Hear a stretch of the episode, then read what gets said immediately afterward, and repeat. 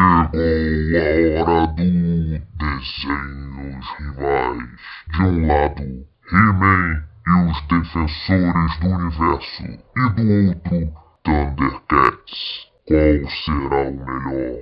Olá pessoal, meu nome é Walter e eu estou falando para todo o universo conhecido e desconhecido. A ideia aqui é pegar dois desenhos animados, colocá-los numa intensa batalha e eu escolhi estas duas animações porque eles são basicamente os heróis de ação das animações dos anos 80. Quando eu penso em heróis de ação nas animações dos anos 80, eu penso em Thundercats e He-Man. Então vamos lá, eu vou avaliar os dois desenhos dentro de algumas categorias para saber quem será o vencedor final. E a ideia aqui é não ficar enrolando muito. Vamos lá, a primeira categoria é abertura. Essa categoria é interessante porque eu acredito que a abertura nas animações ela tem o propósito de chamar a atenção do público e ela pode criar interesse ou não. E nós temos duas aberturas bem interessantes que trazem um saudosismo, mas eu acredito que a melhor abertura é a do Thundercats ela é bem empolgante e contagiante. Ela realmente faz você ter vontade de assistir aquela animação. Um ponto para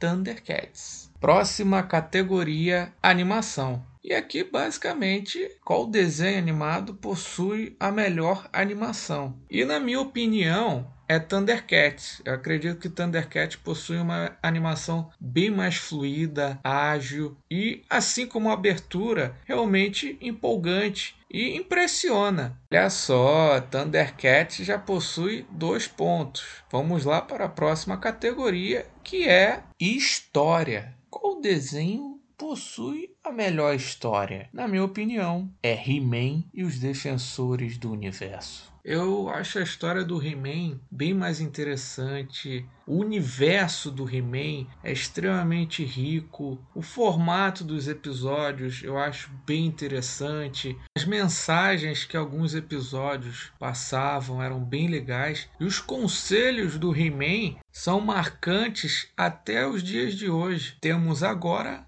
um ponto para He-Man e os Defensores do Universo. A categoria agora é Personagens. Qual desenho animado possui os melhores personagens? Na minha opinião, He-Man e os Defensores do Universo porque realmente possui uma variedade muito interessante de personagens. Entre heróis e vilões, o He-Man é um baita protagonista. Ele é um personagem firme, direto, confiante. E eu adoro essa influência de heróis clássicos como Zorro e Superman, que é o Príncipe Adam se transformando no He-Man essas são algumas características que o tornam um herói, na minha opinião, melhor. E tem também o vilão, o esqueleto, né? O que seria do herói sem um grande vilão, que, na minha opinião, é mais interessante que o Munra. E o esqueleto não é aquele vilão que é só vilão. Eu me lembro de um episódio, acho que foi um episódio especial de Natal, que, por exemplo, o esqueleto mostrou que tem ali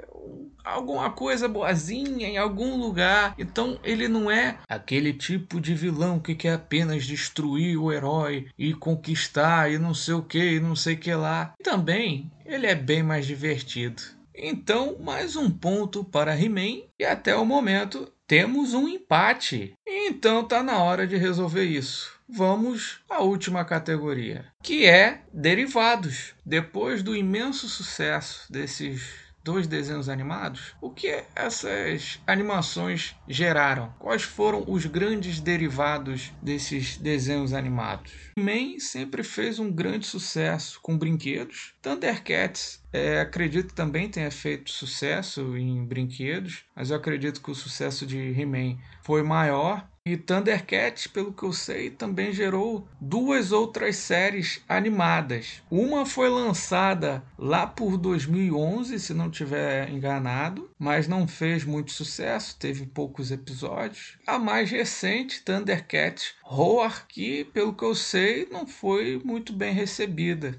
Já He-Man teve seu universo meio que compartilhado com a animação da She-Ra, que também fez bastante sucesso na década de 80 e que a She-Ra gerou uma animação aí recente, lançada pela Netflix, bem interessante, mas vamos focar só nos desenhos animados do He-Man. Na década de 90, teve uma nova animação chamada As Novas Aventuras do He-Man. No início de 2000, teve o desenho animado He-Man e os Mestres do Universo. E agora vai rolar uma nova animação que parece que vai ser lançada pela Netflix chamada Mestres do Universo, Salvando Eternia. Essa nova animação tá com um visual incrível. Essa animação de 2000 eu lembro de ser bem interessante, bem legal mesmo. A dos anos 90 talvez seja a mais diferente, mas eu acredito que elas mantêm bem a essência dos personagens. E claro, teve também o filme Mestres do Universo, lançado no final da década de 80, estrelado pelo Dolph Lundgren. Tá na hora do desempate. Eva na categoria derivados é He-Man, ganhando de virada. Então é isso, pessoal. He-Man e os Defensores do Universo é melhor que Thundercats. Espero que tenham gostado do podcast. Se vocês gostaram, dê uma olhada no blog do Iniciativa Geek e no canal do Iniciativa Geek no YouTube. Até a próxima e tchauzinho, tchau, tchau. Tchauzinho, tchau!